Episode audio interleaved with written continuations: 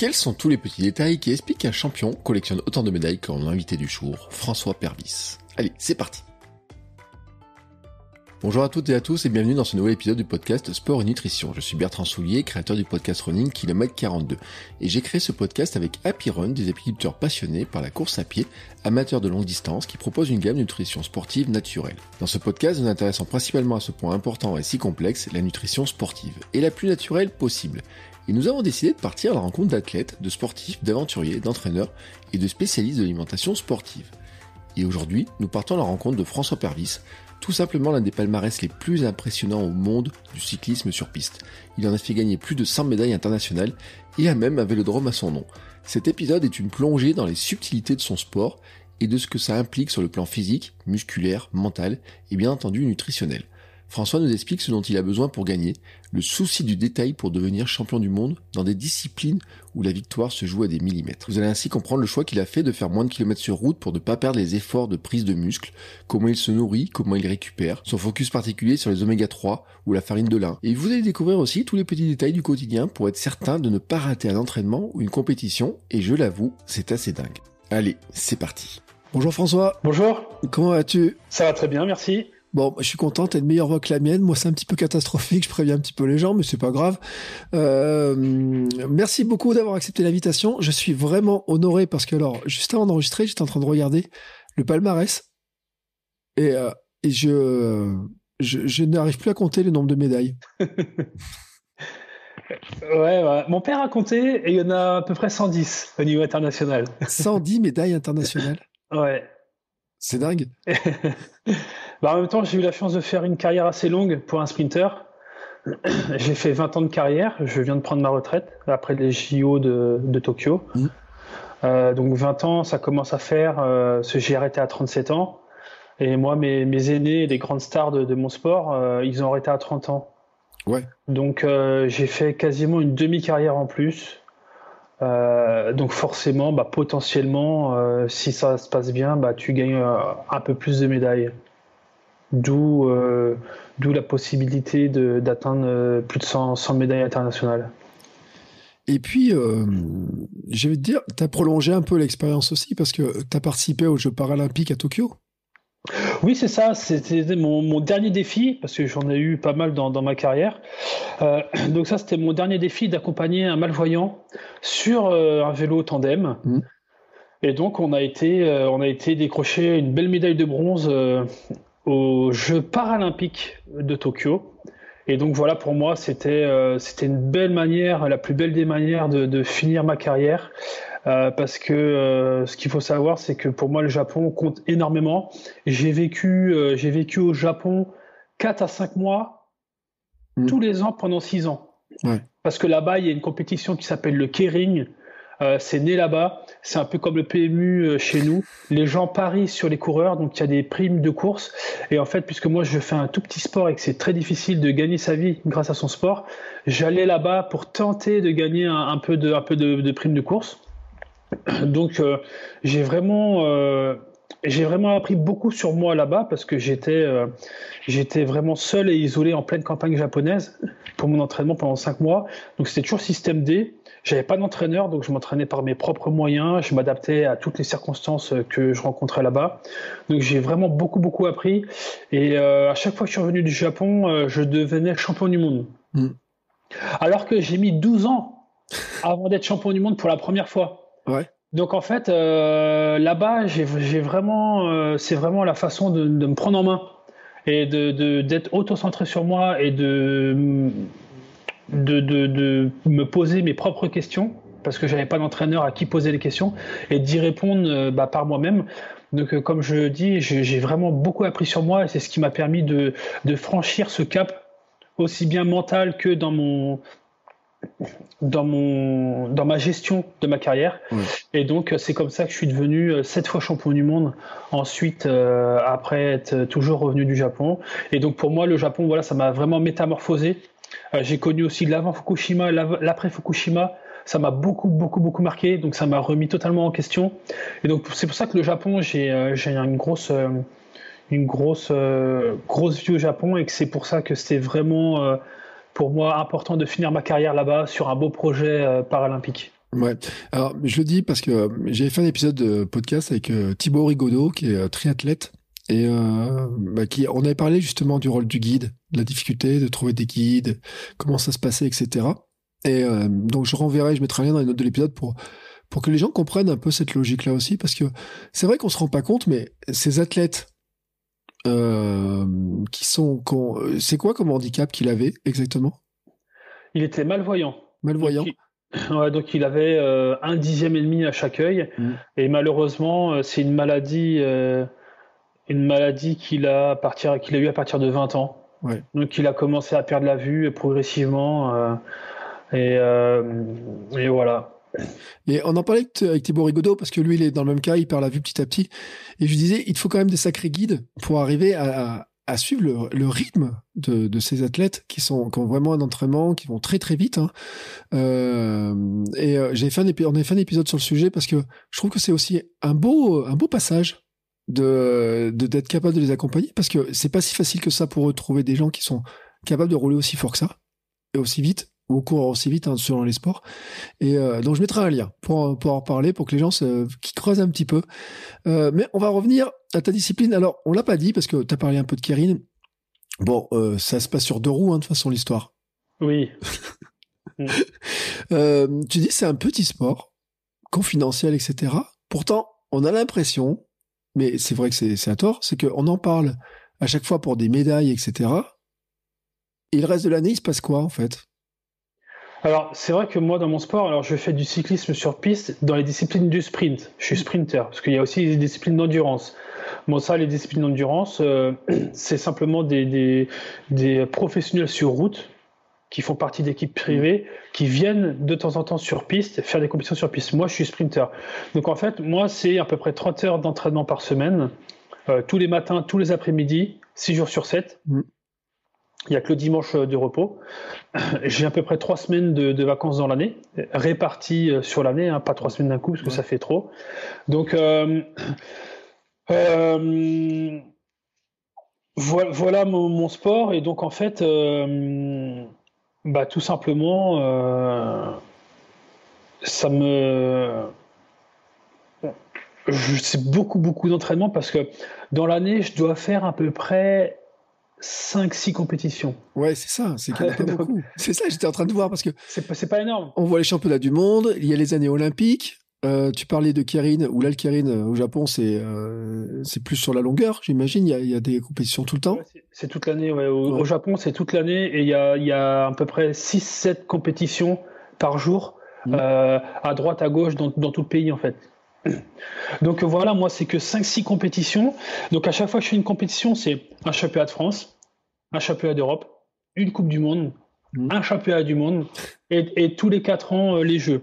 Et puis peut-être euh, un petit Grand Prix, euh, un petit Grand Prix qui en termes de notoriété est en dessous un championnat de France, mais pour marquer des points, pour garder sa place dans le, dans le classement mondial. Mmh. Donc, ouais, voilà, 5-6 compétitions, mais à chaque fois, c'est les trois quarts, c'est vraiment des, des, championnats très importants. Mmh. Donc on court après, on court après les titres. On court après les titres euh, et, c'est comme ça dans mon sport que ça se passe. Donc c'est que, que, que de l'entraînement. Donc effectivement, on n'a pas beaucoup de visibilité, mais si on regarde bien quand même, on, a quand même euh, toutes mes compétitions passent à, la télé. Ouais. Donc il faut juste le savoir, il faut juste être, euh, avoir un œil sur le calendrier, sur le programme télé, parce qu'en fait, par exemple, je ne sais pas si j'ai le droit de dire des, noms de, de chaînes, si, si, si. Voilà. Bon, bah, nos championnats de France passent en direct pendant 4 jours sur euh, Eurosport. D'accord. Donc, euh, je connais pas beaucoup de, de sports euh, où un simple championnat de France passe pendant 4 jours en direct sur Eurosport. Mm. Donc, ça, voilà, donc c'est pas mal.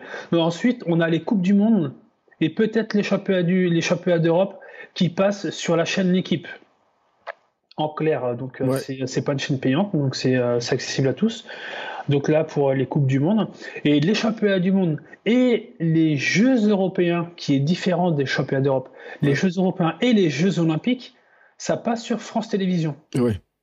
Donc euh, en fait, on a quasiment tous les étages de notre, euh, de notre sport qui passent à la télé, mais il faut simplement être, euh, être à l'affût sur le programme télé Et, mais c'est noyé un petit peu dans la masse. Après, moi, mon sport, il est, euh, il est dans l'ombre du Tour de France, de toutes les grosses classiques qu'on voit euh, en ce moment. On en voit pas mal sur, sur France, euh, France Télévisions.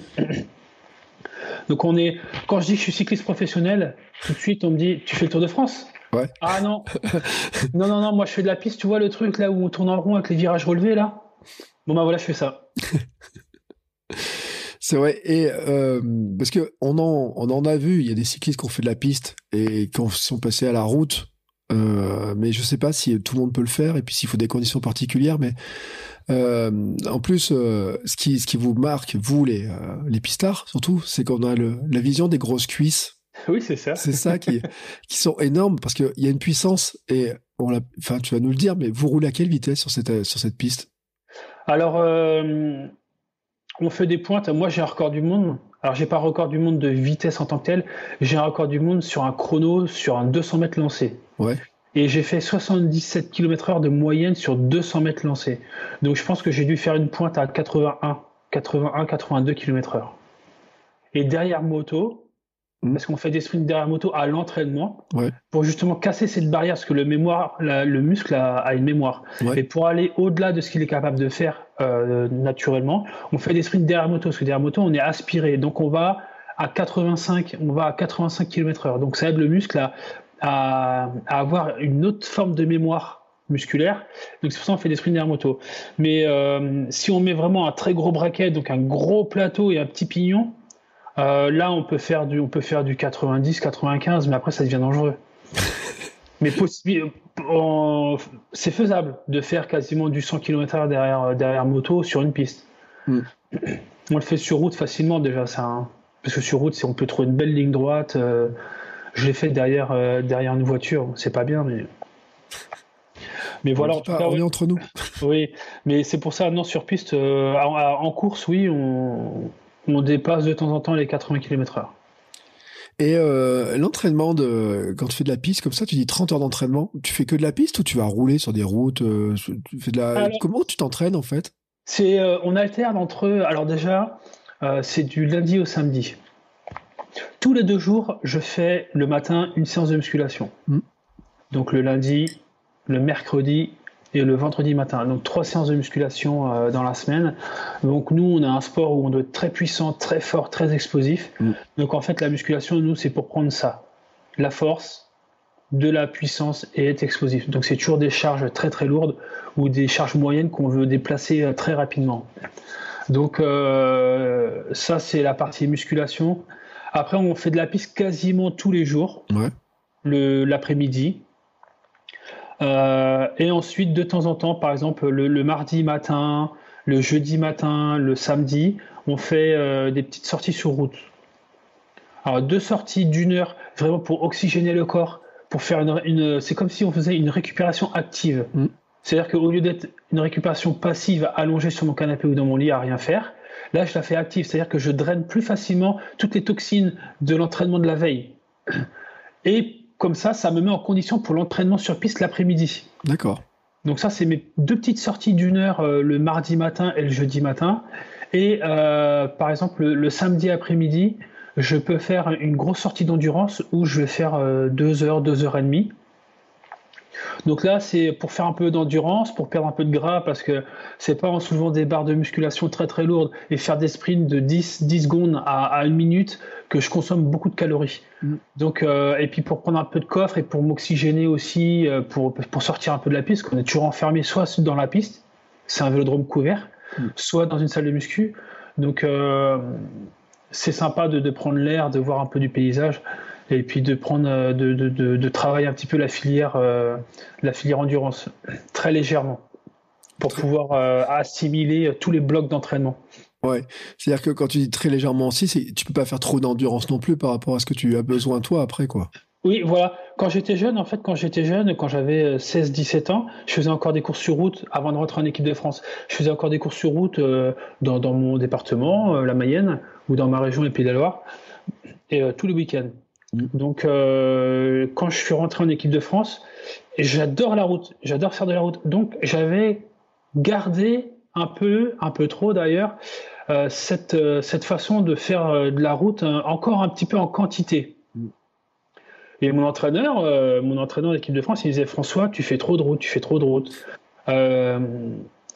tous tes entraînements de piste muscu que tu fais dans la semaine, tu le, tu, en quelque sorte, tu l'annules un petit peu parce que soit le mercredi après-midi ou le samedi, tu vas faire une trop grosse sortie sur route, parce qu'à l'époque, je faisais encore 4 heures, de, une sortie de 4 heures, je faisais 100 km, 110 km, deux fois par semaine, ce qui était trop. Et en fait, à partir du moment où j'ai arrêté ça, où j'ai commencé à faire euh, qu'une seule sortie de 80 km dans la semaine, euh, eh bien mon sprint, mes chronos, j'ai progressé euh, de, très nettement sur, sur mes, mes, qualités de sprinter.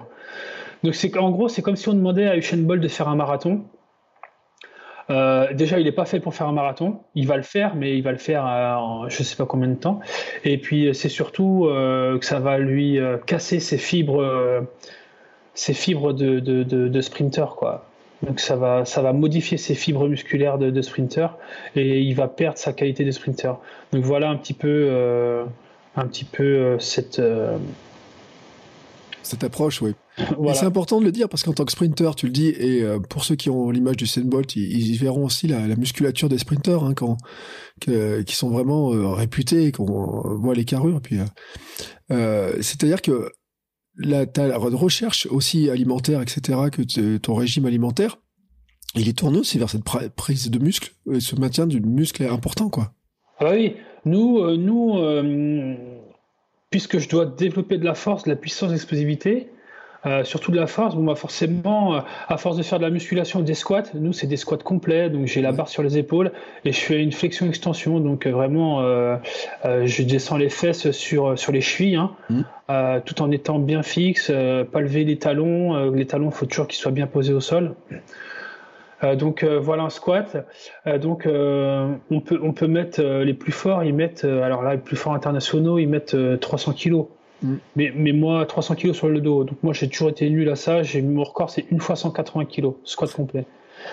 Mais voilà, donc ça développe euh, les cuisses et puis aussi on, on fait des gros braquets, euh, on force aussi énormément sur le vélo mm. pendant nos sprints, donc on prend aussi plus facilement des cuisses. Donc euh, bah, nous, c'est faut aller chercher de la protéine. Pour nourrir, prendre du muscle. Et une fois que tu as pris ton muscle, bah garder, entretenir cette masse musculaire. Mais moi, mon but, c'est pas de prendre de la, du muscle, c'est de prendre de la force. Parce que si je prends du muscle, je m'alourdis, et c'est surtout que je vais prendre du volume. Mm. Et si je prends du volume, bah, je vais prendre euh, plus le vent. C'est bête à dire, mais je vais prendre plus le vent. Et si je prends plus le vent, ça fait un aérofrein, et donc en fait, bah, je, vais, je vais aller moins vite. Donc euh, ça fait, j'ai fait 20 ans de musculation. Euh, j'ai des petits bras parce qu'on entraîne aussi beaucoup le haut du corps pour être fixe, pour être solide et gainé. Mm. Euh, sur, sur le vélo. Parce que le haut, faut qu'il faut rien qui bouge, faut rien qui bouge. Donc sur le haut du corps, j'ai fait beaucoup beaucoup de musculation avec des charges très très lourdes. Et, pour, et pourtant, j'ai pas des gros bras du tout. J'ai pas des grosses épaules de, de... je suis pas un armoire à glace. Quand on me croise dans la rue, on ne dit pas ce gars-là est sprinter. Après, quand je me mets en cuissard, là, on voit mes cuisses. là, c'est différent. Là, c'est différent, ouais. Les gens ils disent ah ouais quand même, ah j'avais pas vu. Ah on se rend pas compte quand tu es en jean ou ou euh, quand tu es en pantalon. Donc euh, voilà, nous on cible vraiment euh, les protéines, les protéines, bah, le plus, toutes les protéines naturelles le plus possible. Et puis puisque ça suffit pas, on va chercher aussi, on va chercher aussi des protéines en, poudre classique avec des, des, des, marques de nutrition. Donc on est beaucoup basé là-dessus. Donc bah, c'est beaucoup de poulet, c'est un peu de tout quoi. Hein. beaucoup de poulet, de la viande rouge, du, du poisson, euh, truc, euh, tout ce qu'il y a de plus classique, mais il euh, faut aller chercher vraiment de la, de la, bonne qualité. Et puis, et puis puisque je fais du sprint, comme je disais, je brûle pas beaucoup de calories. Malgré le fait que je m'entraîne deux fois par jour et à peu près 30 heures par semaine, je vais pas manger des pâtes tous les jours. Mm. Donc je suis, je suis beaucoup axé sur les légumes sur les légumes. Et quand je sais que je vais faire un entraînement ou que je vais avoir une semaine très très costaud, euh, bon là de temps en temps, euh, je vais manger des, des, féculents quand même pour faire les réserves.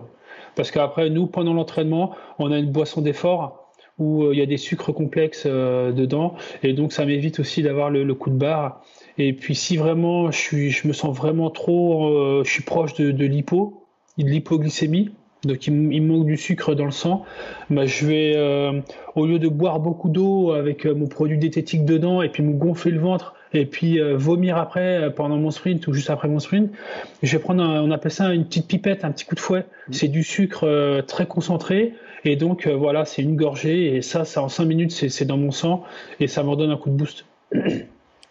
Euh, euh, c'est une sacrée stratégie parce que c'est vrai qu'on on se, on se rend pas compte, mais quand tu parles de cette histoire de, de vent, de prise au vent, d'aérodynamisme, c'est vrai que c'est un élément qui est important pour aller aussi vite sur son vélo. Et on a cette image des grosses cuisses, comme tu disais, mais le haut du corps, on se rend pas compte. C'est vrai de, de, cette logique-là, mais euh, les gens, ils, quand ils reparlent de la piste, ils le revoient. On voit ces, ces, ces images-là avec ces, cette puissance que vous développez le, vélo, vous l'arrachez au départ là pour arriver à déjà appuyer sur les pédales pour arriver à le, faire avancer les premiers mètres et le lancer le après le arriver à lancer ça, c'est quand même euh, un effort parce qu'on a parlé de la vitesse, mais passer de zéro à au premier kilomètre doit être extrêmement euh, euh, demandeur d'effort aussi. Alors les, les, meilleurs quand ils sont quand on fait des départs arrêtés, euh, on est à l'arrêt et puis notre vélo est tenu par une machine euh, avec une pince hydraulique mmh. qui s'ouvre, qui est reliée au, compte à rebours, donc 5, 4, 3, 2, 1, 0. Elle s'ouvre à 0. Donc déjà, il faut, partir dans le dixième où la machine s'ouvre. Si tu pars avant, ton vélo est toujours maintenu par la machine. Donc tu peux perdre l'équilibre. Et là, tu loupes ton départ et tu loupes facilement une seconde très très vite. Hein. Et si tu pars trop tard, il y a déjà une demi-seconde qui s'est écoulée. Et nous, on est un sport où tu gagnes ou perd pour seulement un millième de seconde. Hmm. Un millième de seconde. Donc un millième de seconde, c'est l'épaisseur de mon petit doigt quand même. Sur une distance de 750 mètres ou 1 km. Donc euh, ça génère beaucoup de stress par rapport à ça. Parce qu'il faut vraiment pas se louper, il faut être hyper concentré parce qu'il faut partir dans le coup de pétard, à vraiment dans le zéro. Il faut même anticiper l'ouverture de machine. Donc on se met les fesses en arrière et à, à 1, et euh, entre 1 et 0, on commence déjà à balancer le corps vers l'avant et à se mettre, à se mettre debout sur la pédale. Mm. Donc, euh, bah ça, c'est euh, les meilleurs quand ils font un départ. Donc, un départ, notre piste est fait 250 mètres. Donc, un tour, un tour arrêté. Les meilleurs, ils atteignent déjà 75 km/h au bout d'un tour. Donc, il nous faut 250 mètres pour passer de 0 à 75 km/h. Donc effectivement, oui. Après, le braquet est adapté. Hein. Euh, ces mecs-là, ils mettent euh, pas un gros braquet parce qu'ils font qu'un tour arrêté. Mais euh, c'est vrai que, par exemple, quand je fais un kilomètre, bon bah, je peux pas mettre trop petit, sinon j'ai les jambes autour du cou, je toxine beaucoup plus. Donc je mets un peu plus gros et puis pour tenir sur la longueur. Donc, mais après voilà, c'est pour ça qu'on fait des squats et qu'on développe. Alors ce qu'il faut savoir aussi, c'est que sur le vélo, on pousse et on tire. Oui. On pousse et on tire les pédales avec parce qu'on a les pieds accrochés aux pédales avec des lanières avec des lanières. Donc on pousse, on tire avec les ischios, les fessiers. Donc c'est pour ça qu'il faut que le dos soit bien, bien fixe, bien gainé, euh, pour bien retransmettre toute la puissance et la force sur, sur les jambes. Donc on pousse, on tire. Donc euh, oui, c'est euh, c'est très technique aussi, mais on s'en rend pas compte. On s'en rend pas compte quand on voit à la télé, oui, bah il pédale, oui, c'est simple, il pédale. Mais oui, non parce qu'il y a l'alignement des épaules, il y a le, bassin, euh, il, faut, il faut aligner tout ça dans l'axe de la pédale, il faut pousser, tirer. Hmm. Il faut aussi tirer sur le guidon, mais pas comme un ours, parce qu'il ne faut pas non plus toxiner, tétaniser sur le guidon. Quand on, quand on cramponne le guidon, il faut cramponner euh, comme il faut. Il faut pas se verrouiller les épaules parce que sinon tu tétanises. C'est très complexe. Euh, très complexe, mais voilà, j'en parle comme ça, les gens ils vont peut-être euh, ils vont voir ah ouais c'est plus ça a l'air d'être plus compliqué de, que ce qu'on peut imaginer quoi. Oui, parce qu'en apparence, on a juste l'impression que vous partez le plus vite possible et puis que de toute façon euh, la piste elle tourne donc vous allez finir par tourner dans le virage et que ça tourne, ça tourne, ça tourne et, le, premier arrivé ou le plus rapide. Euh, mais en plus on peut le dire parce que tu le dis à la vitesse à laquelle vous prenez, c'est-à-dire que j'imagine que même le virage, euh, parce que c'est des pistes en bois euh, la plupart oui. du temps. Oui, la plupart du temps, c'est des pistes en bois couvertes. Euh, parce qu'on ne peut pas se permettre d'être au détriment de, de la météo. Mm. Quand on va en Australie, on arrive là-bas, si on a une piste découverte, il pleut, ah bah il pleut, on peut pas courir parce que ça glisse mm. s'il si, pleut. Donc bah on revient demain. Ah bah non, c'est pas possible. Donc la plupart du temps, oui, c'est pistes couvertes en bois. Et les virages, l'inclinaison des virages, Bon, bah ici, par exemple, un exemple à 51 Yvelines, le, plus beau, l'un des plus beaux vélodromes de France, euh, l'inclinaison des virages, c'est 45 degrés. Donc euh, ça commence à faire. Alors, en général, c'est entre 33 et 45 degrés. Donc, euh, et puis euh, des fois, il y a le dessin. Le dessin de la piste n'est pas le même d'une piste à l'autre. Donc il y, a des, il y a des virages. Il y a la, la circonférence des virages mmh. qui est plus serrée d'une piste à l'autre. Donc quand le virage est très serré et nous on rentre à 75-80 km/h dans le virage, là on a la, force centrifuge qui nous pousse vers l'extérieur et ça nous tasse, ça nous tasse sur le vélo. Donc on a limite le, menton qui va venir, euh, il va pas venir taper sur la potence, mais quand on, rentre à, à, pleine balle dans le virage et qu'on prend la, corde pour prendre le, chemin le plus court, là on a une force centrifuge très importante et ça c'est génial parce que ça nous donne des sensations de, vitesse et puis il faut gainer, il faut contracter les abdos et euh, tout en continuant en pédalant à, fond et puis on rentre les coudes euh, pour pas prendre le, vent. Il faut vraiment rentrer les coudes. Donc euh, c'est baisser la tête donc ça c'est génial, ça fait des sensations et tu sens après, tu sens euh, suivant les, sensations que tu as quand tu viens taper, on appelle ça taper dans le virage, euh, bah tu sais que tu vas vite ou pas. Et c'est génial. Parce qu'en même temps il faut forcer, en gros faut bourriner quoi, voilà c'est ça, faut imaginer, faut bourriner mais tout en étant fluide. Parce que si tu bourrines n'importe comment et que t'es pas fluide, tu vas vite tétaniser et tu vas vite toxiner. Et pour tenir ton sprint long, un sprint long, il faut vraiment être super, à la fois être gainé, forcé, tout en étant relâché. Alors ça, c'est ça, c'est compliqué. C'est compliqué. Il y en a qui, il y en a, il y en a qui arrivent euh, pas forcément. On sent qu'ils tirent comme des ânes sur le guidon et puis euh, ils ont la tête euh, qui dépasse la, qui dépasse le dos Mm. Voilà, donc ils ont la tête très haute, donc ils prennent le vent, ils écartent les coudes euh, parce qu'ils ont, ils sont en pleine, en pleine action, mais ils sont pas assez fluides. Mais euh, voilà, c'est. Euh, Ça dure combien de temps l'effort sur un kilomètre? Bah Moi, j'ai le record du monde, donc j'ai fait 56 secondes et 3 dixièmes. Un kilomètre départ arrêté. D'accord. Euh, donc c'est un effort long quand même pour du sprint. Fin, oui, c'est ça. Oui, oui, oui. Nous, nous, dans notre dans notre sport, il y a deux types de sprinteurs. Il y a les sprinteurs qui sont très explosifs, euh, sprinteurs courts, on appelle ça. Et puis il y a les sprinteurs longs, euh, un peu comme moi, mm. donc qui sont capables d'avoir une tolérance au lactique très importante et qui ont une certaine endurance quand même pour pouvoir tenir euh, des sprints de d'une minute quoi. Donc moi j'ai cette chance là. Ouais, parce que je, euh, ça me rappelle un peu, euh, tu sais, les, sur la piste par exemple, une course comme le 800 mètres, qu'on dit que c'est un, truc horrible. J'avais un reportage un jour sur le lactique, le niveau de lactique était dans le sang de ces athlètes, et on disait que normalement, ils ont un niveau de lactique qui, qui devrait tuer quelqu'un normal. Oui, c'est ça.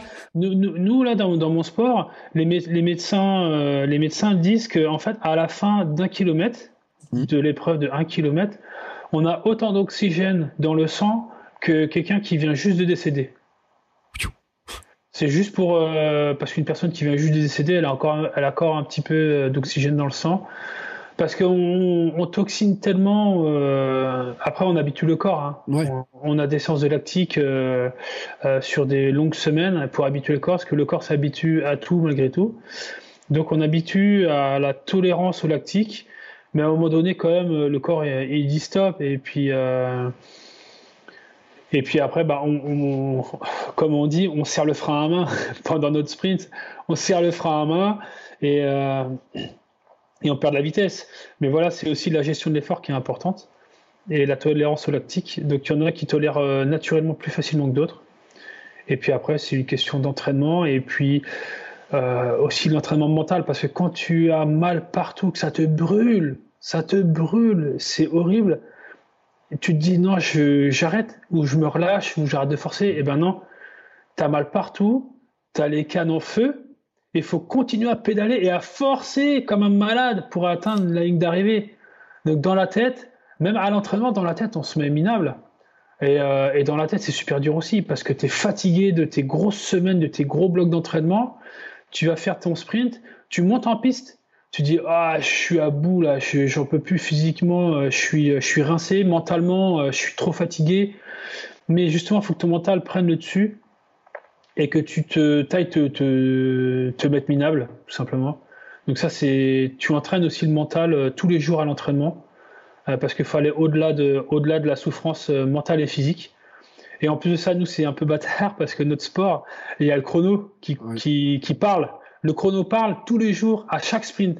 Donc en gros, il te dit si tu es nul ou si tu es bon.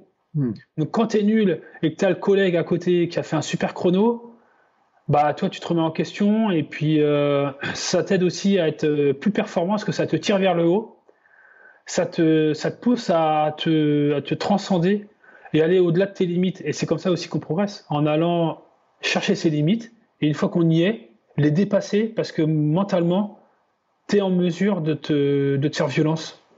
Donc c'est ça, c'est ça aussi qui est bien de travailler en groupe avec, avec des très bons, des très bons, et puis euh, et ça t'aide à, à te transcender, aussi bien mentalement que physiquement.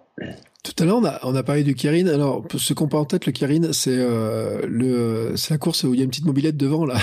Je sais pas comment on oui. ça. Mais... Oui, c'est ça. On appelle ça un burdin. Ou maintenant, c'est euh, vélo électrique. Ouais, maintenant, c'est des vélos électriques. Euh, donc, ça veut dire que les vélos électriques arrivent à rouler plus vite. alors, alors non, en fait, alors le Kirin, c'est quoi? On est, on est six coureurs six coureurs. On a trois tours derrière ce vélo électrique. Mmh. Donc, euh, nous, au début de la course, on est à l'arrêt. On est côte à côte sur la piste. Mmh. La moto électrique arrive dans notre dos. Ouais. Elle arrive, elle passe, euh, elle nous passe à côté à 35 km heure. Donc après, il y a le commissaire qui donne un coup de feu. On prend, pour nous, on se lance. On prend le sillage de le, du vélo électrique. Et le, le vélo électrique, pendant trois tours, on va faire trois tours derrière vélo électrique. Et on n'a pas le droit de doubler le vélo. Mm. Et lui, vélo, pendant 3 tours, il va accélérer. Il va accélérer de 30, 35 à 55 km heure pour nous lancer le sprint, en fait. Et il va s'écarter à 3 tours de l'arrivée pour euh, lâcher euh, les kamikazes. Parce que euh, c'est on fait c'est vraiment une épreuve où il y a beaucoup de chutes. Parce qu'on est on est six kamikazes dans un mouchoir de poche. Et puis quand tu es 6 à prendre des virages comme ça sur une piste bah des fois il y en a ils sont dans la boîte. C'est-à-dire qu'ils sont enfermés. Ils sont enfermés tu peux pas aller à l'intérieur parce que c'est tout plat et si tu roules sur le plat à 75 km/h, tu prends le virage, tu vas glisser. Donc il faut rester sur la piste et t'as pas le droit de doubler à gauche. Donc tu es toujours obligé de doubler sur l'extérieur. Et quand tu as quelqu'un à l'extérieur de toi, quand tu as quelqu'un devant toi et à ta droite, tu es bloqué. C'est ça être dans la boîte. Donc tu peux plus rien faire. Donc il y en a, hop, ils vont essayer de donner un petit coup d'épaule, un petit coup de casque, même si maintenant le coup de casque, euh, malheureusement, c'est plus toléré, c'est plus du tout accepté. Donc euh, ça, et puis il y en a, ils essayent de passer dans les trous de souris. Et, et tout ça à 75-80 km/h. Donc euh, c'est euh, ça génère beaucoup de chutes et c'est pour ça qu'on dit qu'on est kamikaze et parce que aussi c'est une épreuve qui a été euh, qui a été qui vient du Japon. Donc voilà ça c'est très spectaculaire et c'est génial à voir. C'est un spectacle de dingue.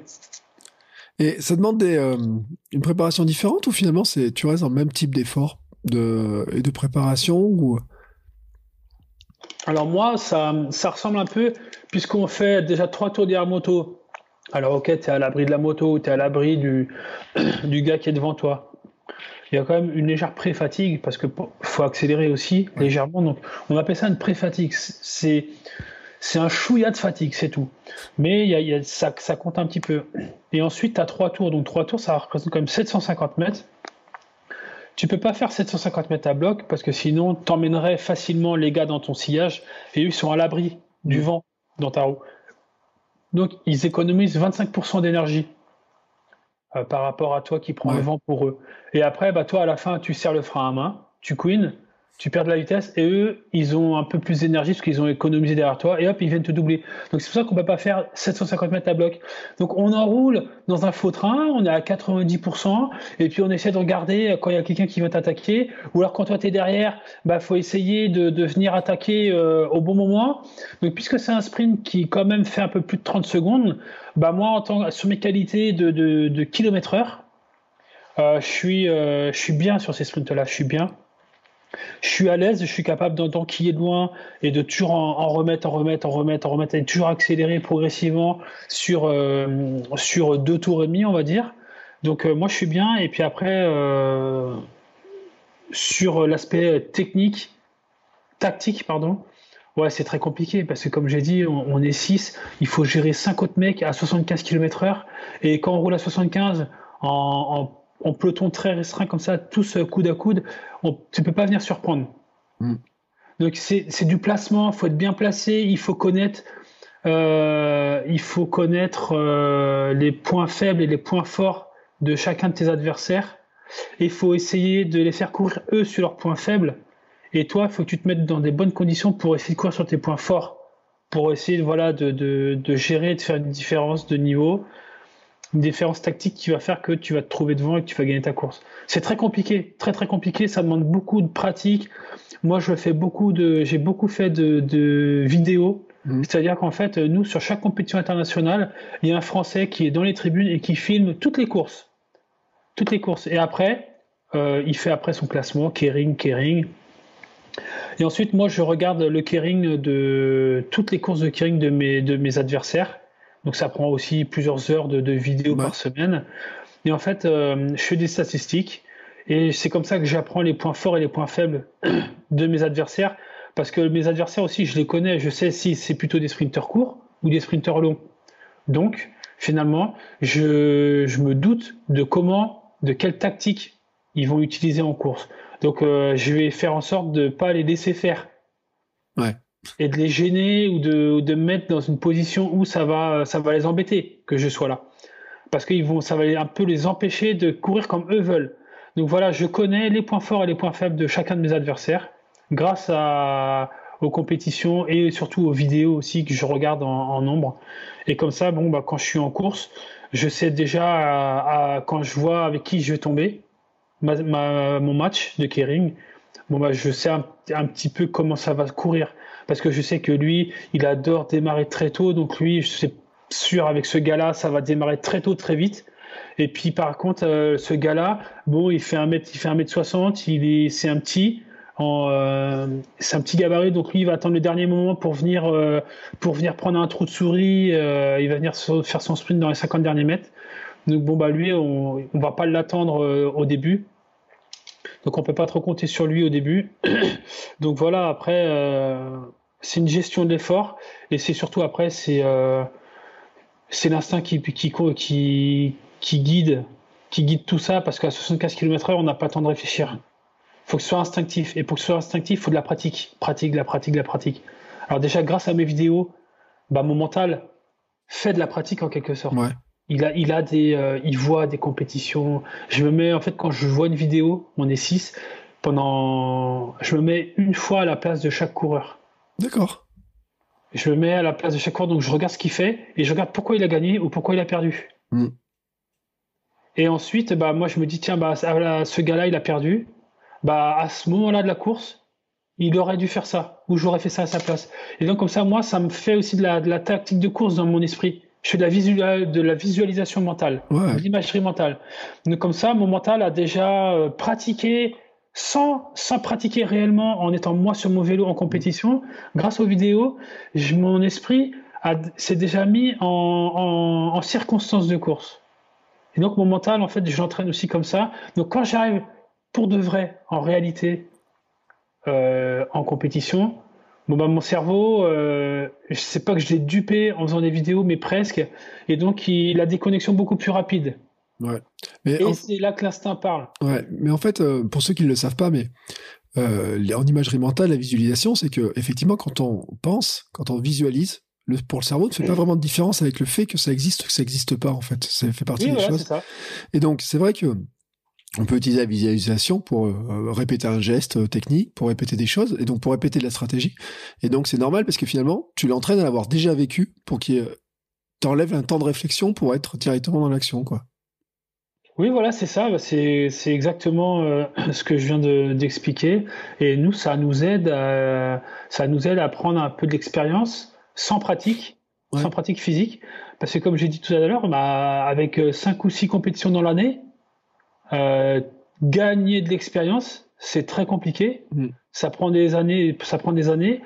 Et surtout, euh, tu peux être 4-5 euh, mois sans courir. Ouais. Donc, l'expérience que tu as prise de tes dernières compétitions, si ça fait 6 mois que tu as couru, bah, ton expérience, la petite expérience que tu as gagnée, tu peux la perdre mm. par le manque de pratique. Et, euh, et c'est pas évident en fait. C'est pas évident. Donc c'est pour ça qu'on fait, on fait, on fait des vidéos. En tout cas, moi, je fais des vidéos. Ouais. Et, comment tu gardes, euh, parce que tu dis 5-6 mois sans compétition, et à te préparer avec euh, l'idée fixe là comme ça, c'est-à-dire que tu es dans un entraînement euh, strict tout le temps, enfin pour préparer ce que tu Ah oui, oui, oui. Nous, notre sport, il est très, on va dire, c'est bâtard un peu. dès que tu arrêtes, dès que tu l'entraînement, tu perds énormément. Ouais.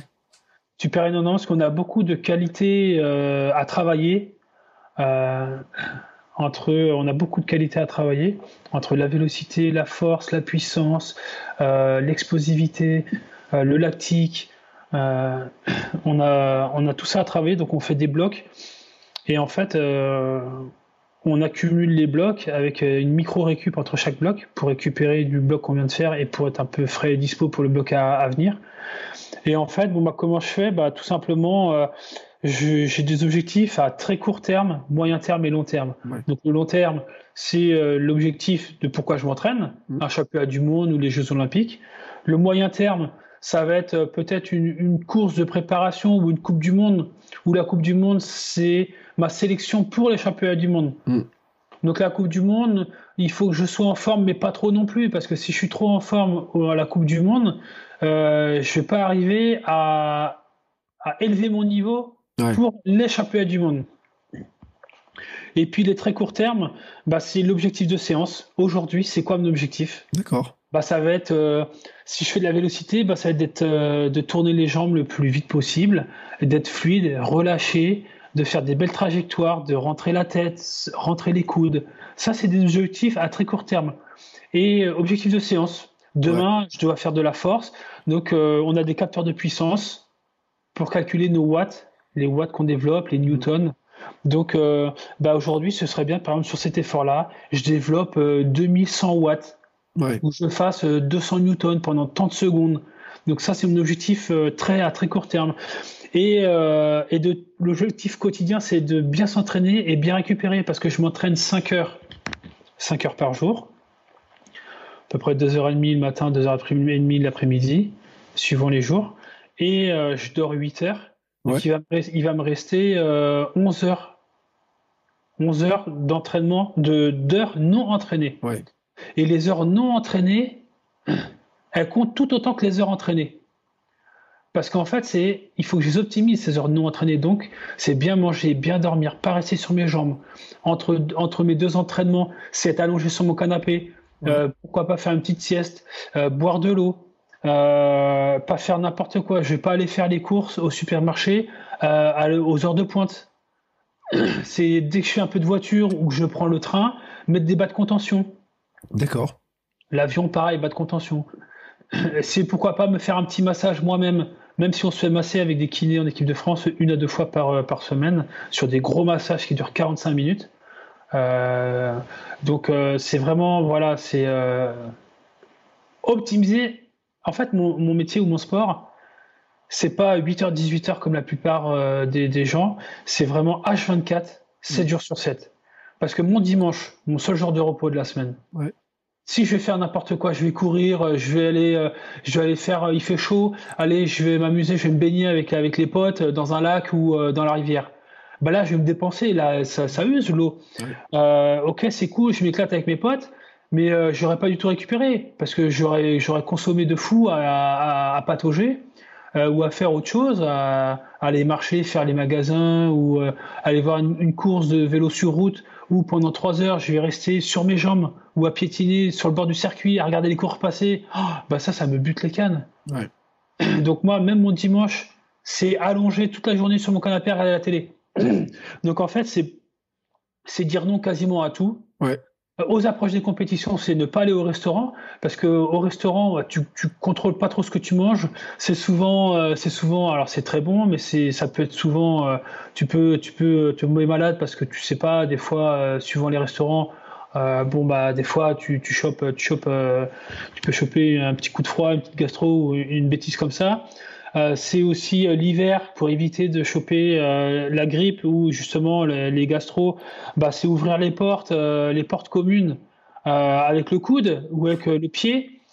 jamais mettre une main sur la porte sur la poignée de porte commune par exemple au supermarché ou dans les immeubles si tu vis dans un immeuble c'est appuyer sur les boutons d'ascenseur avec une phalange avec l'os de ta phalange et pas avec ton doigt. C'est se laver systématiquement les mains dès que tu rentres chez toi, tu te laves les mains. Euh, et par exemple aussi, c'est changer ton éponge euh, tous les 15 jours. Et c'est avoir aussi une éponge pour laver euh, tes ustensiles avec lesquels tu cuisines et tu manges. Et une autre éponge pour, par exemple, essuyer une table ou les surfaces. Donc chez moi, j'ai deux éponges. Donc c'est très maniaque. Moi, je suis très maniaque comme ça. pour optimiser ces chances de pas tomber malade l'hiver. Parce que moi, ma saison, c'est l'hiver. Oui. C'est mes championnats du monde sont en février. À l'époque, ils étaient en février. Ils viennent juste de passer au mois de septembre, octobre. Mais avant, c'était au mois de février.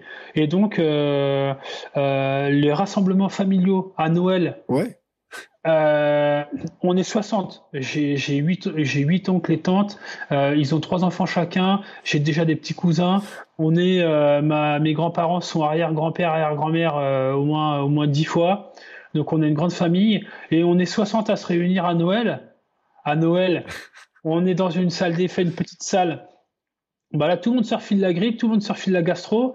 Et moi, bah, mais ces, ces 15 dernières années, j'ai jamais mis les pieds à, à cette, euh, à cette réunion de famille.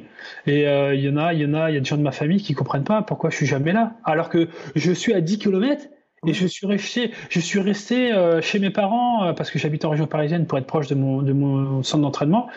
Mais je suis resté à 10 km et puis à passer la journée du 25 tout seul parce que il est hors de question que je mette les pieds là-bas. Parce que c'est sûr, tout le monde se refile la grippe ou la gastro. Et moi, je peux pas avoir une gastro ou une grippe en pleine préparation des championnats du monde. Seulement deux mois, un mois et demi, deux mois avant mon, objectif de la saison. Donc c'est un peu l'état d'esprit du sportif de haut niveau. Et euh, alors c'est beaucoup, certes, c'est beaucoup, beaucoup de sacrifices. Mm. C'est dire non à beaucoup, beaucoup, beaucoup de choses. Mais en même temps, pour moi, c'est euh, normal. Et puis, euh, je m'en plains pas parce que euh, c'est la vie que j'ai choisie. Et, euh, et, quand tu finis par être champion du monde, bah voilà, tu, tu, peux être fier de toi après. Tu peux être fier de toi et puis euh, c'est jouissif quoi. C'est jouissif. Mm. Tu as fait, tu as peut-être fait plus d'efforts que d'autres. Tu t'es peut-être fait plus violence à l'entraînement ou sur les choses comme ça de la vie quotidienne. Et c'est ce qui fait que euh, tous les petits gains marginaux, les petits, les petits détails qui s'accumulent, bah, au bout du compte, euh, ça commence à faire un, petit pécule qui est, sympa et qui fait que tu vas progresser ou tu être plus en forme que les autres. Et qui fait la différence euh, sur un sport où, je le répète, tu gagnes ou tu perds pour un milliard de secondes. Oui, c'est ça. Donc c'est, et puis c'est beaucoup de stress parce que quand tu sais que tu gagnes ou tu perds pour euh, l'épaisseur de ton petit doigt, tu te dis ouais c'est, il faut savoir le gérer aussi le stress. Il faut être solide, il faut être très fort dans sa tête et au quotidien aussi, parce que quand tu chez toi et que je suis allongé là toute la journée sur mon, sur mon canapé et que tu la dalle, il faut tu vas te coucher avec euh, la faim et que juste avant de te coucher, tu as le ventre déjà qui gargouille parce que tu as déjà, déjà euh, digéré ton, ton repas du soir. Ouais, j'ai trop faim, j'ai trop faim. Et puis moi, je suis super gourmand, j'adore le sucré. T'as envie d'aller te faire une petite tartine de je sais pas quoi, euh, ou alors de, boire un petit jus et puis de boire un petit truc sucré là euh, qui va t'apaiser juste avant de te coucher parce que t'as as ton ah ça t'a soulagé parce que t'étais étais un peu sur les nerfs à cause de la faim. Et non, faut faut être solide et il faut faut aller faut aller se coucher comme ça si tu veux maigrir en période d'affûtage. Très compliqué moi qui suis gourmand. Euh, donc c'est c'est très très dur très très très dur euh, mentalement euh, au quotidien. Même en dehors des entraînements, c'est très très très très dur. Et ça, on s'en rend vraiment pas compte. Non, c'est vrai. Et euh, si tu me l'avais pas raconté, j'aurais pas pu le croire. tu, tu, parlais du poids justement, période d'affûtage. Dire que tu as une période quand même où tu surveilles quoi? Ta masse grasse? Pour essayer. Il faut être le plus c'est plus, plus, sec possible. Plus sec possible, ouais. Oui, mais attention parce que c'est bien beau d'être sec. Moi, il y a des fois où j'étais très très sec par rapport à moi. Hein. Par rapport à ce que je suis d'habitude tout au long de l'année, où je garde une, petite, une petite couche euh, de graisse bah, simplement pour, euh, pour euh, être en mesure d'assimiler toutes mes grosses charges d'entraînement. Ouais. Euh, je suis pas quelqu'un qui est très sec de base. Et puis moi, je suis un gros mangeur. J'aime bien J'aime bien le salé, le sucré. Donc, euh, je me fais aussi plaisir pour que mentalement, ça reste aussi quelque chose euh, pour pas tomber dans des dépressions euh, ou dans des, dans des phases dépressives très, très prononcées qui va, qui va limiter tes, ta performance à l'entraînement et qui va te, te, te limer mentalement en quelque sorte, qui va te rendre faible. Ouais. Parce que mentalement, ça, tu prends plus de plaisir, tu n'étais plus là, et puis à l'entraînement, c'est dur hein, de, se mettre minable tous les jours, parce que je fais du sprint. C'est pas une balade le sprint. Oui, c'est ça. C'est toujours à bloc. Toujours se mettre, euh, se rentrer dedans tout le temps. La musculation, c'est très lourd. Des charges très très lourdes. Quand tu as 180 kg sur le dos, faut que tu fasses flexion-extension. Euh, tu as peur pour ton dos, tu as peur pour tes genoux, tu te blesses, tu pas envie d'aller à l'hôpital, tu pas envie de te blesser parce que si tu te blesses, ça va, tu es au repos. Si tu es au repos, tu progresses pas, tu régresses. Donc c'est très très dur mentalement. Donc euh, bah moi c'est voilà c'est euh, c'est compliqué de, de, gérer tout ça ouais. Euh, on parlait de la récupération. Tu disais boire de l'eau dans tes dans tes conseils récupération. Tu as parlé du sommeil, tes 8 heures de sommeil, ça fait partie des choses qui sont indispensables, hein, le, sommeil pour récupérer. Oui. tu disais de l'eau aussi. Alors, tu bois certaines eaux en particulier? Alors, dans, la, dans la vie de tous les jours, euh, euh, je bois de l'eau du robinet parce que bon, j'ai, un peu une âme euh, écologique. Mmh. Et, vider des bouteilles en plastique, trois, trois par jour. après le plastique, bah voilà, es content. À toi tout seul, à, l'année, tu fais des palettes, des palettes et des palettes de bouteilles en plastique, ça me rend dingue. Mmh. Donc ça, c'est terminé. L'eau du robinet. Euh, et puis sinon, à l'entraînement, quand je suis en phase, euh, surtout euh, mes entraînements lactiques, entraînement lactique. Donc le lactique, pour récupérer de mon lactique, pour optimiser ma récupération, il faut que je boive ou que je consomme des bicarbonates. D'accord. Voilà. Et il y a une eau qui est très bonne, qui est très riche en bicarbonate, c'est la ceinture. La ceinture. Donc je bois, je bois mon petit bidon de ceinture euh, ou deux bidons euh, ou ma petite bouteille de ceinture, alors là, effectivement, oui. Là, exceptionnellement, j'utilise une bouteille euh, en plastique, mais bon, pour aller chercher de la ceinture au robinet, c'est compliqué. Et eh ben, tu sais quoi? J'allais te dire, moi, je peux presque. Parce que moi, je suis en Auvergne et, et je, ah faisais, je, faisais, mes cours à Vichy à l'époque.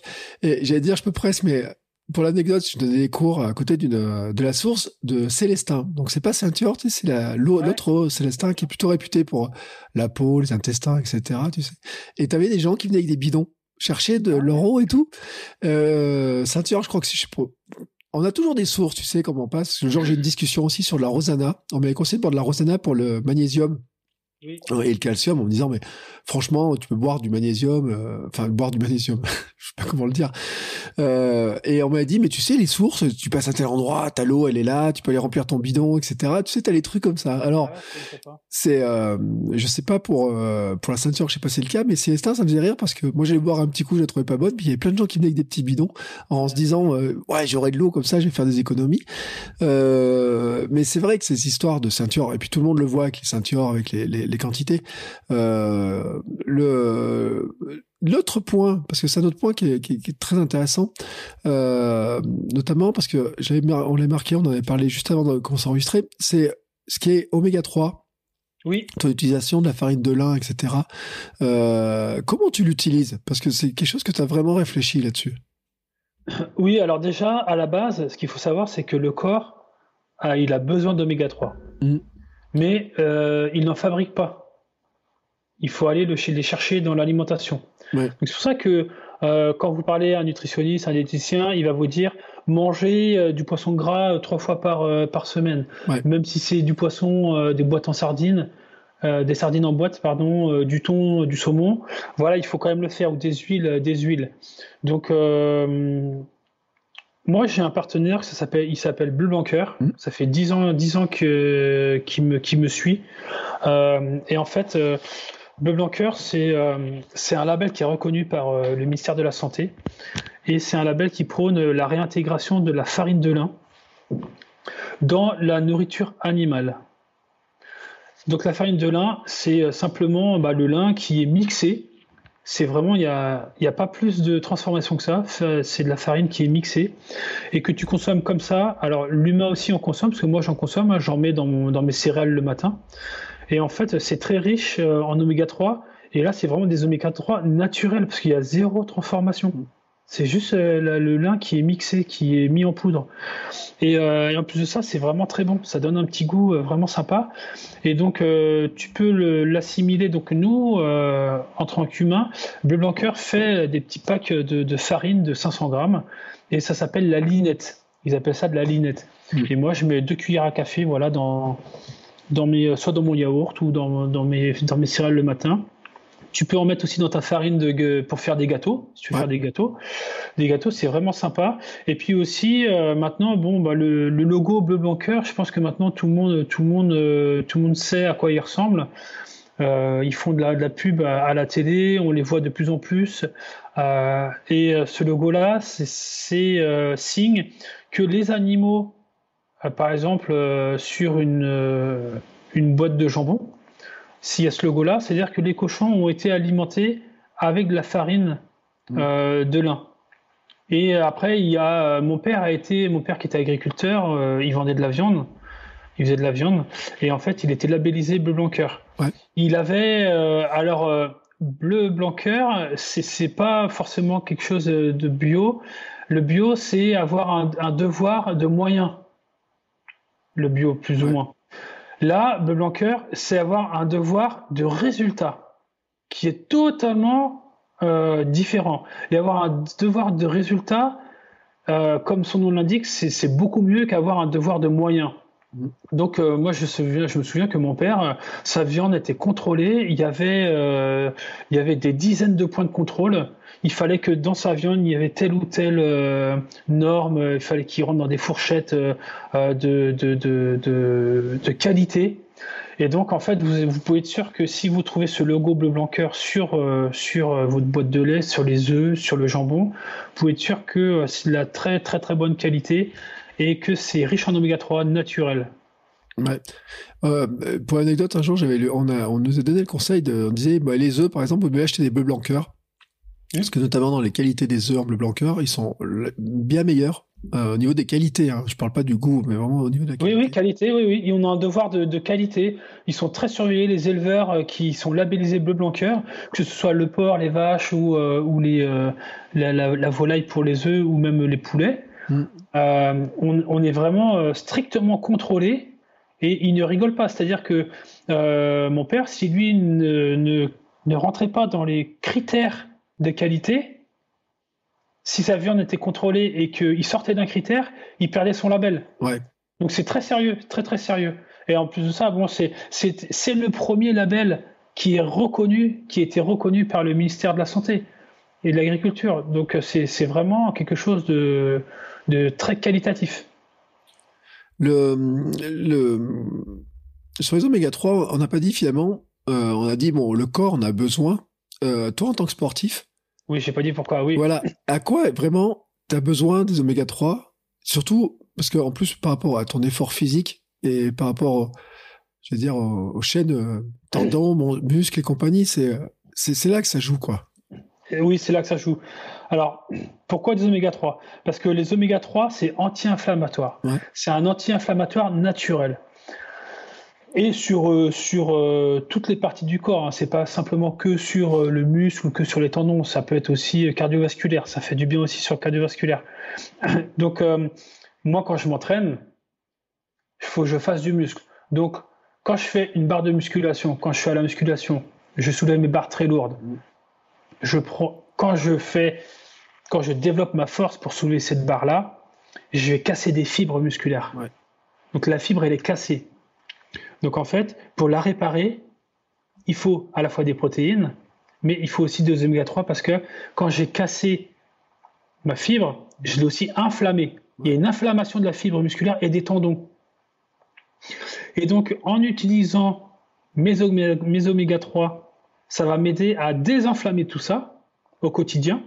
Donc finalement, j'aurai j'optimise ma récupération en fait. Et c'est un travail de fourmi tout ça. Hein. C'est vraiment un travail de fourmi. Donc en utilisant des oméga 3 quotidiennement, dans la mesure, parce qu'il ne faut pas non plus over-consommer, ça sert à rien. Hein. tous les abus sont, sont, sont, nocifs pour le corps, même si c'est des vitamines, de la vitamine C, hein, ça peut être nocif pour le corps. Donc, dans la, je consomme juste ce qu'il faut. J'exagère pas, mais en fait, voilà. Au quotidien, grâce à mes oméga 3 avec ma linette euh, de chez Mulvanker ou aux, produits euh, que, je, que, je cible dans mes achats quand je vais faire mon, palier de course, j'optimise ma récupération pour désenflammer mes tendons et mes muscles. Comme ça, le lendemain, je suis un chouïa plus, j'ai un chouïa mieux récupéré. Et quand on accumule tous les jours comme ça, eh bien, à la fin du cycle, par rapport à un collègue qui n'a pas pris euh, ses oméga 3 ou par rapport à mes, adversaires, euh, eh bien moi, à la fin d'un cycle où là on est tous cramés, moi je peux être encore un peu plus productif. Et je peux par exemple rajouter peut-être euh, quelques jours de plus d'entraînement ou alors avoir un entraînement de meilleure qualité. Et c'est là la différence. C'est ça, c'est un gain marginal mais c'est un gain marginal qui est, euh, qui est très intéressant. Mm. Et c'est pour ça que moi, ma, linette, là, c'est euh, quand j'en ai pas, et même, même quand je suis en vacances, je la consomme euh, pour simplement mon bien-être, mon bien-être naturel, parce que voilà, c'est même pour quelqu'un qui fait pas de sport, euh, des fois, on s'en rend pas compte, mais on peut avoir les intestins enflammés, on peut avoir, euh, on peut avoir euh, des choses enflammées, même, même si on fait pas de sport et que ça fait jamais de mal. Donc même quand je suis en vacances, je continue d'en consommer.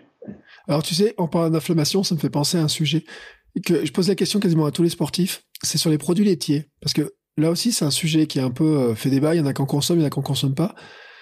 T'as as, fait des essais? Parce que quand tu es dans l'optimisation de plein de choses, t'en consommes ou c'est quelque chose dont tu t'es rendu compte que ça pouvait être euh, bon ou pas bon? Alors, euh, donc, moi, j'ai besoin d'aller chercher les protéines. Donc, forcément, dans tout ce qui est fromage blanc, euh, fromage blanc, c'est c'est très bon pour aller chercher les protéines. Après, la première fois qu'on m'a dit d'arrêter de, de, manger des, des produits laitiers, de consommer des produits laitiers, c'était le l'ostéopathe de Zinedine Zidane. D'accord. Parce que j'avais j'avais des problèmes de dos, donc on m'avait conseillé d'aller voir l'ostéopathe sur Paris euh, de Zinedine Zidane, et donc euh, c'est la première fois que j'entendais me dire il faut que tu arrêtes les produits laitiers. Au pire, tu prends euh, du lait de chèvre ou des choses comme ça. Ouais.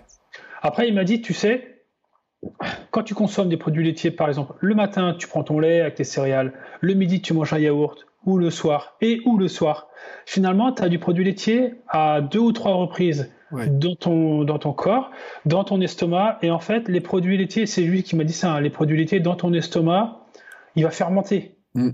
Après, tu as un peu de fermentation. Donc c'est ça, après, ça, pollue un peu ton, ton corps. C'est pas top. Donc j'ai essayé, j'ai essayé de arrêter euh, tout produit laitier. J'ai, je sais pas si c'est un effet placebo. Je sais pas. Ouais. J'étais un chouïa mieux pendant cette période-là. Mais bon, euh, je pourrais pas dire à 100% que c'est grâce à ça, parce que peut-être que c'est euh, un effet placebo, que c'est mon, mon, cerveau qui voulait se dire que. Ouais. Donc, c'était pas forcément concluant, mais j'écoute les professionnels et on m'a dit au pire, arrête le lait de vache, prends plutôt euh, lait de chèvre ou euh, lait de soja ou amande. Donc le matin, moi maintenant, je prends du lait, euh, du lait, du lait de d'amande ou du lait de soja. Et puis voilà, je je fais confiance aux professionnels et j'écoute les conseils qu'on me donne. Voilà. Ouais. Et puis, euh, il y, a, y, a, quelque chose qu'on doit saluer, parce que tout à l'heure, tu as donné ton rythme de, de, vie, de préparation, etc. Euh, faut rappeler, ça fait 20 ans de carrière. Oui, je suis rentré en équipe de France en 2001 ouais. et j'ai fini aux, Jeux olympiques, aux Jeux paralympiques euh, en 2001 à, à Tokyo. Et, euh, et, voilà, mais après, bon, je suis rentré en équipe de France, j'avais 17 ans. Ouais. Et déjà, quand j'avais 14, 15, 16 ans, Euh, je voulais gagner mes courses. J'étais cadet junior. Je voulais gagner mes courses au niveau, euh, au niveau régional. Donc j'étais quand même déjà un petit peu euh, une âme de, de, de, faire attention à mon entraînement, bien m'entraîner, bien dormir, bien manger. J'étais déjà un petit peu dans ma façon de faire professionnelle. Ouais. Et, et, maintenant, tu dis, tu vas me prendre ta retraite. Tu fais quoi? Alors maintenant, alors je, je suis toujours en activité sportive, c'est-à-dire que j'ai arrêté, j'ai pris ma retraite international. Ouais. Euh, j'ai arrêté le, le sprint, j'ai arrêté la musculation, enfin. Mais maintenant, euh, j'ai euh, j'ai mon corps qui me qui me rappelle euh, qui me rappelle à mes bons souvenirs puisque j'ai des problèmes d'épaule, Ouais. j'ai des problèmes de genoux, j'ai de l'arthrose, mes cartilages sont très très très abîmés. Donc bon bah j'ai un peu mal partout. Mais maintenant là, je viens juste de l'annoncer il y a quelques jours. Mm. Ça fait trois ans que je travaille dessus. Bon, je travaillais en secret euh, là-dessus. Je continue de m'entraîner activement, mais sur la route, pour prendre du coffre et euh, pour être, euh, pour améliorer ma VO2 max, c'est-à-dire ma capacité pulmonaire. Ouais. Pourquoi? Parce que euh, je viens d'annoncer que je vais tenter de battre le record du monde de vitesse en vélo couché caréné. D'accord. Donc un vélo couché caréné, c'est quoi? Bon, C'est un vélo, euh, c'est un vélo où on est vraiment allongé dessus, on a vraiment les pieds devant, on pédale vraiment les pieds devant. Et puis euh, caréné, bah, tout simplement, j'ai une coque qui me protège. Je rentre dans une coque, ça ressemble à une fusée en fait, une fusée, un truc Mhm. très pointu, très pointu. Ouais. Euh, c'est c'est une forme d'amande en fait, une amande géante, pour pas prendre l'air. Et donc euh, le record du monde, c'est 144 km/h à battre. Donc c'est au mois de septembre, c'est aux États-Unis, c'est dans le désert du, du Nevada. Il y a une grande ligne droite de 8 km de long. Donc j'ai 8 km pour me lancer. Et euh, parce qu'il faut au moins ça pour atteindre cette vitesse-là. Et ils chronomètrent les 200 derniers mètres. D'accord. Et voilà, ils font la moyenne des 200 derniers mètres. Et c'est la vitesse retenue pour le record, pour ta, pour ta vitesse, ça, toi. Donc j'espère battre 144 km/h. Donc je travaille avec euh, l'IUT d'Annecy. C'est des futurs ingénieurs en biomécanique, en aéro, euh, tout ça. Donc euh, ça fait 10 ans eux qui travaillent sur ce vélo-là. Donc ils ont- là on a vraiment un vélo qui est très abouti. Donc il leur fallait quelqu'un qui soit très puissant pour euh, pour euh, pour pour pédaler dedans. Donc ils sont venus me, me démarcher et j'ai accepté volontiers parce que j'adore tout ce qui est atypique comme ça. Donc je continue mes entraînements. Maintenant je fais des courses sur route tous les week-ends Ouais. euh, qui est à l'opposé de mes sprints et de ma musculation. Hein. Mais pour, c'est pour ça, c'est pour prendre du coffre, parce que l'e- l'effort, là, il va durer 4 minutes. 4 minutes d'effort à bloc. Hein. Mm. Donc, bah, moi qui fais d'habitude 10 secondes à 1 minute, ça me change. Donc, il faut que je m'adapte et il faut que j'améliore euh, ma résistance sur 4 minutes. Donc, donc, ma capacité pulmonaire, qui va m'aider à être productif sur 4 minutes. Donc, je continue. Parce que aussi j'aime ça, c'est j'aime le vélo et j'ai pas envie de m'empâter, de devenir gros. euh, gros comme un pâté. Donc je continue, voilà, je, bascule sur l'endurance. Et ça, ça me motive, ça m'aide à, rester professionnel sur, euh, sur ma qualité de vie, ma qualité d'entraînement. Et à côté de ça, professionnellement parlant, euh, je fais des conférences en entreprise sur l'optimisation de la performance, sur le dépassement de soi, sur euh, la gestion du stress, des émotions, sur sortir de sa zone de confort et apprendre le lâcher prise pour pouvoir franchir des caps euh, personnels ou professionnels, faire arriver à faire sauter ces barrières psychologiques. Donc euh, moi tout ça je l'ai vécu, donc j'arrive à bien, bien en parler facilement aux, gens. À côté de ça, j'ai créé ma société de team building où je fais faire aux, aux particuliers ou aux entreprises euh, des baptêmes de cyclisme sur piste. D'accord. VIP. Mm. Donc c'est c'est euh, c'est vraiment euh, j'ai des offres bronze, argent et or. Donc j'ai plusieurs offres. Et donc en fait ce que je dis dans mes conférences, je le mets en pratique dans mes team building, dans mes baptêmes pistes. Donc ça c'est c'est aussi sympa. Donc là euh, il y a la pratique et les gens là je les aide vraiment à sortir de leur zone de confort, à se faire violence mentalement et à prendre confiance en eux. Parce que faire du vélo euh, de piste pignon fixe, hein, il n'y a pas de frein, faut toujours pédaler. Sur une piste avec des virages à 45 degrés, les gens ont très peur, ils se mettent des barrières avant même de commencer. Donc moi je les aide à, à avoir ce lâcher prise nécessaire et à sortir de leur zone de confort pour se faire confiance, se faire un petit peu violence mentalement et réussir à faire quelque chose qu'ils ne pensaient pas être capable de faire. Et, à- et euh, au final à prendre confiance en eux Et donc ça, dans leur vie perso ou pro, ils ont, ils ont un peu euh, switché dans leur tête. C'est ah ouais, ah ouais, putain, j'ai réussi à le faire, quoi. Je pensais vraiment pas. Et puisqu'ils l'ont vécu physiquement, Mm.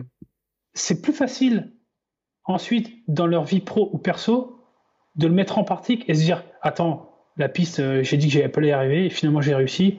Bon bah là, j'ai un obstacle devant moi, perso ou pro.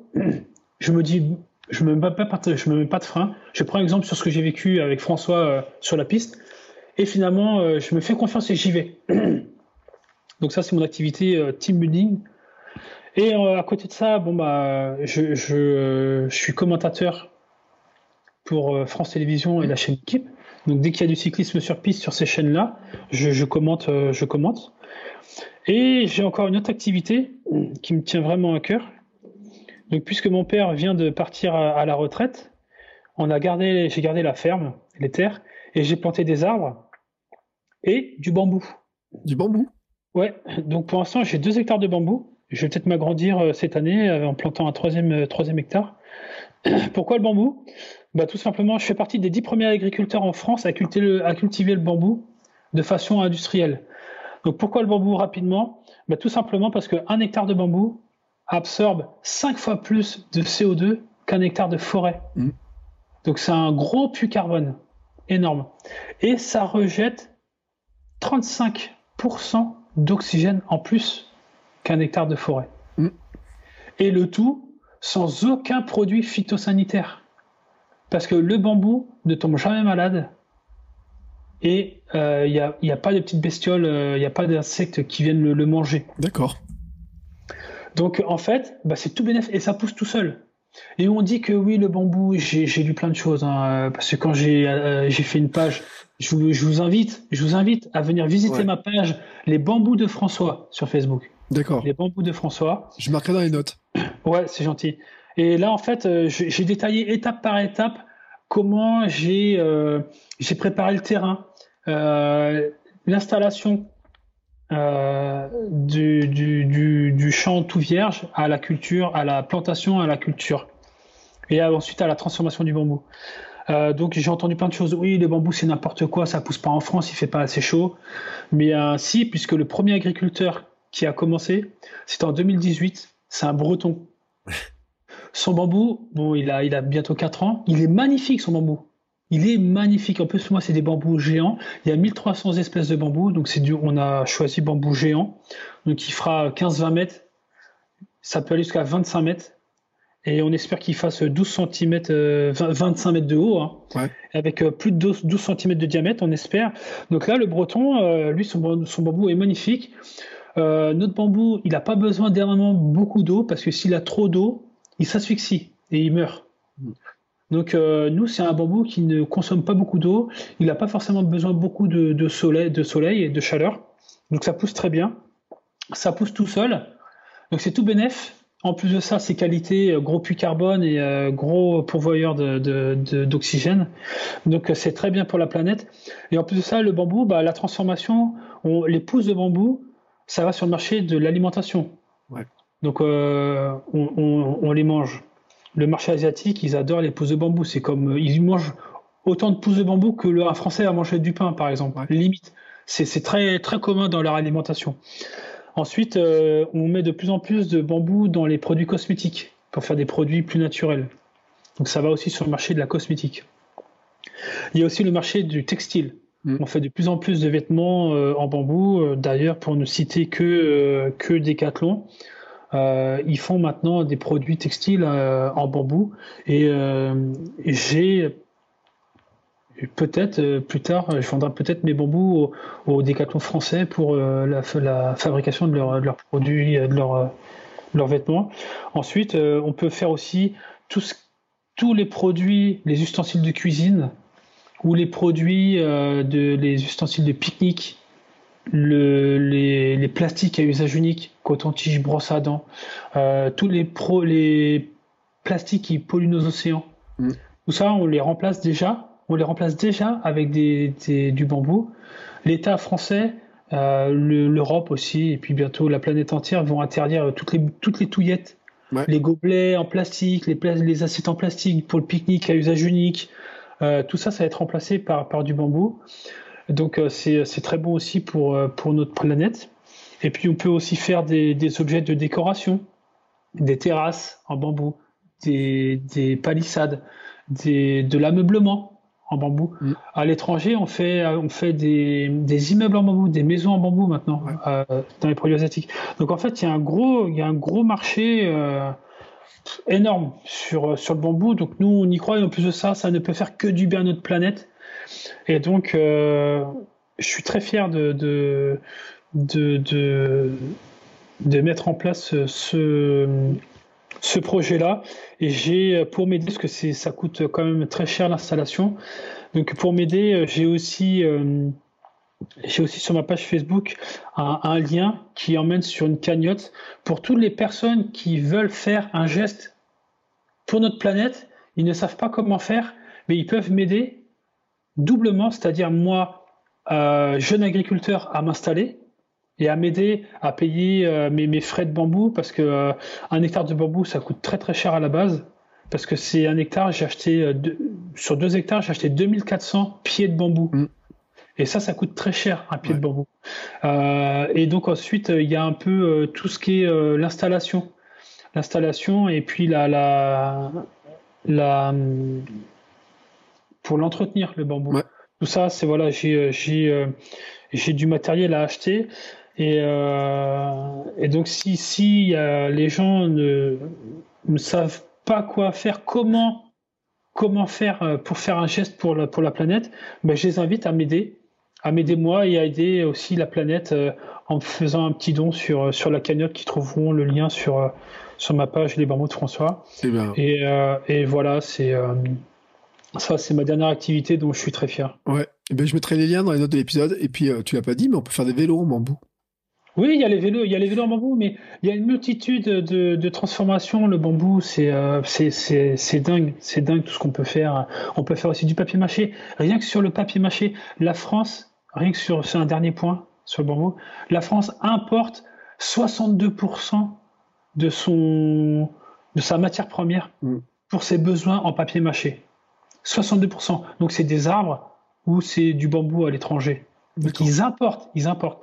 Donc rien que sur ce marché-là, c'est, ils pourraient ne pas importer et consommer local et éviter d'avoir des frais et avoir un impact carbone sur euh, les avions ou les bateaux qui trans ou les, les SMI, les camions euh, qui, qui, qui, importent tout ça de l'étranger. Donc rien que sur ce marché-là, c'est énorme et on pourrait faire, euh, on pourrait réduire l'impact, l'impact du CO2 rien que par, euh, par euh, acheter local. Ouais. C'est un exemple parmi tant d'autres, il, y en a tellement. Eh ben écoute, euh, c'était très intéressant parce que tu vois le bambou, je savais pas, puis toutes les utilisations, puis c'était vraiment passionnant de découvrir comment tu, euh, bah, comment as construit cette carrière, tous les éléments que tu as mis en place. Euh, moi, je suis vraiment impressionné par la, la, le côté, la, au point tous les petits détails que tu as accumulés, on pourrait appeler ça l'effet cumulé, c'est-à-dire cumuler tous ces petits détails les uns avec les autres qui font que pendant des années des années, bah, ça explique les euh, centaines... Euh, combien tu me dis de médailles déjà? 110, 107, 110, un peu plus de 100. Ouais. Bah, on comprend mieux pourquoi elles sont là en fait.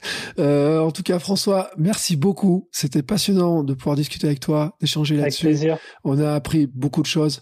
Euh, sur l'alimentation, sur l'entraînement, sur l'approche de ce sport aussi qui est qui est bah c'est vrai que vu l'extérieur, on a juste l'impression que vous avez des grosses cuisses et vous pouvez aller le plus vite possible.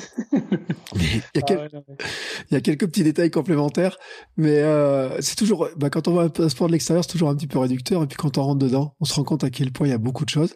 François, Merci beaucoup euh, pour le temps passé avec nous. Moi, j'ai appris beaucoup de choses et je te remercie beaucoup. Et puis, euh, nous, bah, écoutez, on se retrouvera euh, la semaine, euh, non pas la semaine prochaine, dans deux semaines pour un nouvel épisode où euh, je vous dis pas qui est l'invité, mais on découvrira d'autres choses hein, sur ces, tous ces petits détails sur le sport, la nutrition, l'entraînement et tout, ces, tout ce qui va avec, parce que tu nous as bien expliqué aussi tout ce qui allait avec. Merci François. Avec grand plaisir. Voilà, c'est fini. Mais si vous êtes encore ici, c'est que vous avez adoré cet épisode. Alors aidez-nous à faire connaître ce podcast en le partageant par exemple sur Instagram, at podcast sport et nutrition, et en laissant votre avis et notre 5 étoiles sur Apple Podcast. Ça nous aidera beaucoup, beaucoup, beaucoup à faire connaître le podcast. Merci beaucoup et à bientôt pour le prochain épisode.